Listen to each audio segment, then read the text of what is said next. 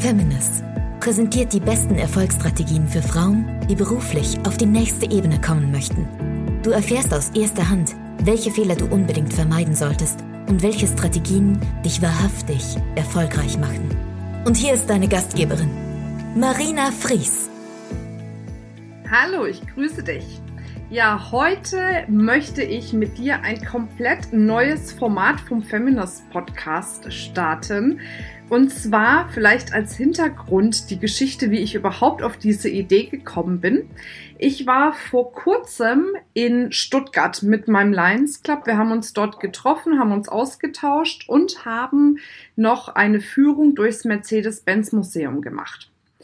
Und wir hatten eine wahnsinnig coole Führerin. Also die war wirklich also super lässig, hat ganz witzig, humorvoll erzählt und ist auch in vielen Dingen nochmal ins Detail gegangen. Unter anderem auch nochmal die Geschichte von Mercedes-Benz. Und da wurde mir klar, weil nämlich hinter der Erfolgsstory von Mercedes-Benz tatsächlich eine Frau stand, dass das doch mit Sicherheit ein cooles Format ist, mit euch zumindest mal einmal im Monat die Erfolgsgeschichten nochmal anders zu beleuchten, nämlich zu sehen, wo auch welche Frauen hinter einer Erfolgsgeschichte standen und wie sie das gemacht haben. Ja, und da ich diese Geschichte von der Bertha Benz jetzt wirklich ganz frisch gehört habe, dachte ich, das muss ich euch unbedingt hier erzählen, um ja vielleicht auch mal das Licht abzurücken von den Männern hin zu den Frauen, die einfach in der Wirtschaft ganz wichtige Rollen spielen, manchmal nur im Hintergrund, leider Gottes. Aber ich glaube, wenn viel mehr von euch auch wissen, was die Frauen hinter diesen großen Geschichten geleistet haben, ist es auf jeden Fall schon mal ein Riesenfortschritt und deswegen einfach auch jetzt diese Sonderausgabe. Ja, Bata Benz, fantastische Frau, die Frau von dem Herrn Benz natürlich, vom Karl Benz.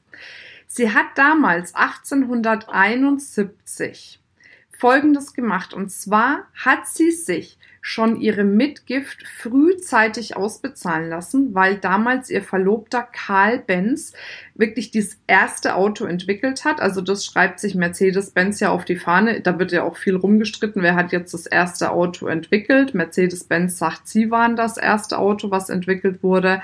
Aber Karl Benz ging damals quasi auf gut Deutsch gesagt die Kohle aus und deswegen hat sich Bata Benz ihre Mitgift frühzeitig auszahlen lassen, um quasi dem Karl Benz erstmal die Kohle zu geben, damit er quasi ein Patent auf, auf den Wagen machen konnte und das Ganze weiterentwickeln konnte.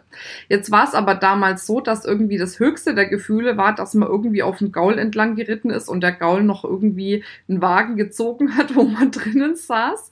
Und als dann so das erste Auto fertig war und Karl Benz das verkaufen wollte, hat es einfach keiner gekauft. Also weil die alle Angst davor hatten, was ist das, was, was bedeutet das, wenn man so einen Wagen hat, funktioniert das überhaupt, bleibe ich nicht irgendwie zwischendurch stehen und was kann ich letzten Endes auch damit anfangen. Und da hat sich die Bata Benz gedacht, Mensch, eigentlich muss man doch irgendwie mal so ein bisschen Promotion für diesen Wagen machen. Dass man eben sieht, hey, der fährt wirklich und der kann mich auch weitere Strecken von A nach B bringen in einer kürzeren Zeit und hat sich entschl äh, entschlossen, ohne ihrem Mann was davon zu sagen, quasi so eine Promotion-Fahrt zu machen. und zwar ist die gefahren von Mannheim nach Pforzheim. Das sind ungefähr 105 Kilometer für die damalige Zeit. Das war 1888 85 ist das natürlich eine Riesenstrecke gewesen. Sie hat dann noch ihr, ihre Kinder mitgenommen, die waren 15 und 13 Jahre alt und ist dann quasi zu ihrer Familie nach Pforzheim gefahren. Und das hat natürlich für wahnsinnig viele Furore gesorgt, weil man das natürlich nicht kannte. Man kannte dieses Gefährt nicht. Sie ist ja dann überall rumgefahren, ne, an vielen Leuten vorbei, die dann alle große Augen gemacht haben und sich gewundert haben, was ist denn das?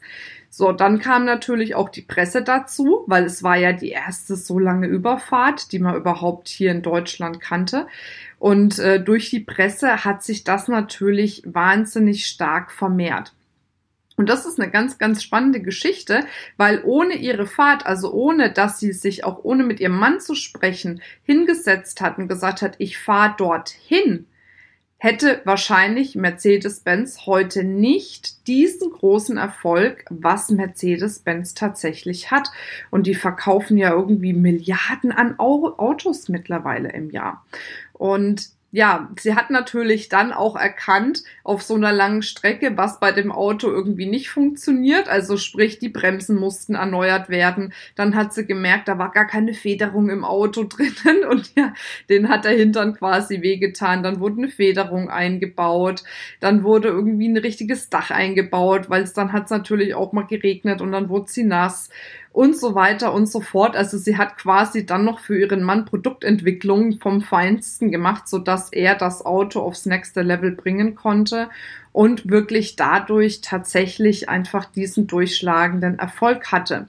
Und ich finde das ganz spannend, weil man hört ja oft nur die Mercedes-Benz-Geschichte, wie das entstand und wie die zusammengefunden haben. Das waren ja auch zwei Parteien ähm, und so weiter und so fort. Aber man hört eigentlich nie, beziehungsweise ich habe es vorher nicht gehört. Vielleicht habt ihr die Story ja schon vorher gehört. Ich habe es ja noch nicht gehört dass da letzten Endes hinter dem Erfolg tatsächlich eine Frau stand, eine mutige Frau, die eben gesagt hat, ich warte jetzt nicht drauf, bis von alleine jemand sich für dieses Auto interessiert, sondern ich mache es interessant, indem ich wirklich über alle ähm, ja, Grenzen hinweg gehe, was auch den Komfort betrifft und das Körperliche betrifft, weil das waren ja wirklich Strapazen, die sie auf sich genommen hat mit ihren Kindern.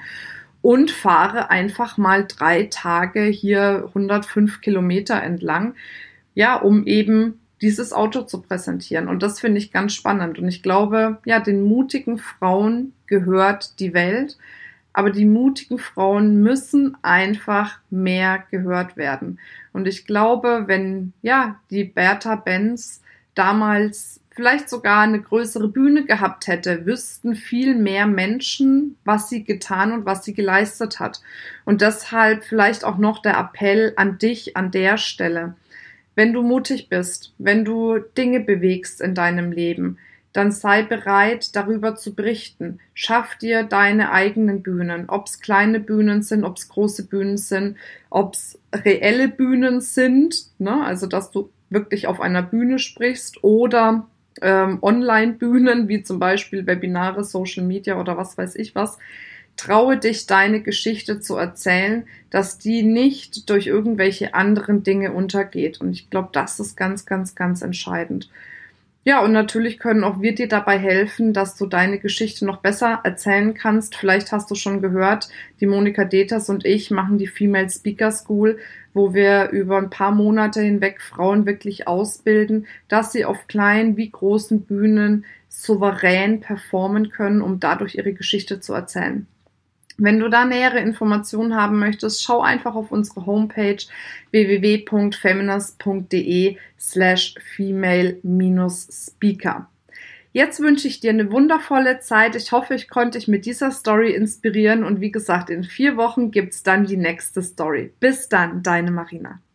Wenn dir diese Folge gefallen hat, dann freue ich mich natürlich sehr über eine 5-Sterne-Bewertung und natürlich auch, wenn du dir die Zeit nimmst, uns eine kleine Rezension zu schreiben, weil uns das wirklich hilft, dass unser Podcast noch von viel mehr Frauen gefunden wird und dass viel mehr Frauen auch die Möglichkeit haben, hier Erfolgsstrategien für Beruf und Privat zu bekommen. Ich danke dir schon mal im Vorhinein und wünsche dir jetzt eine wundervolle Zeit. Bis bald.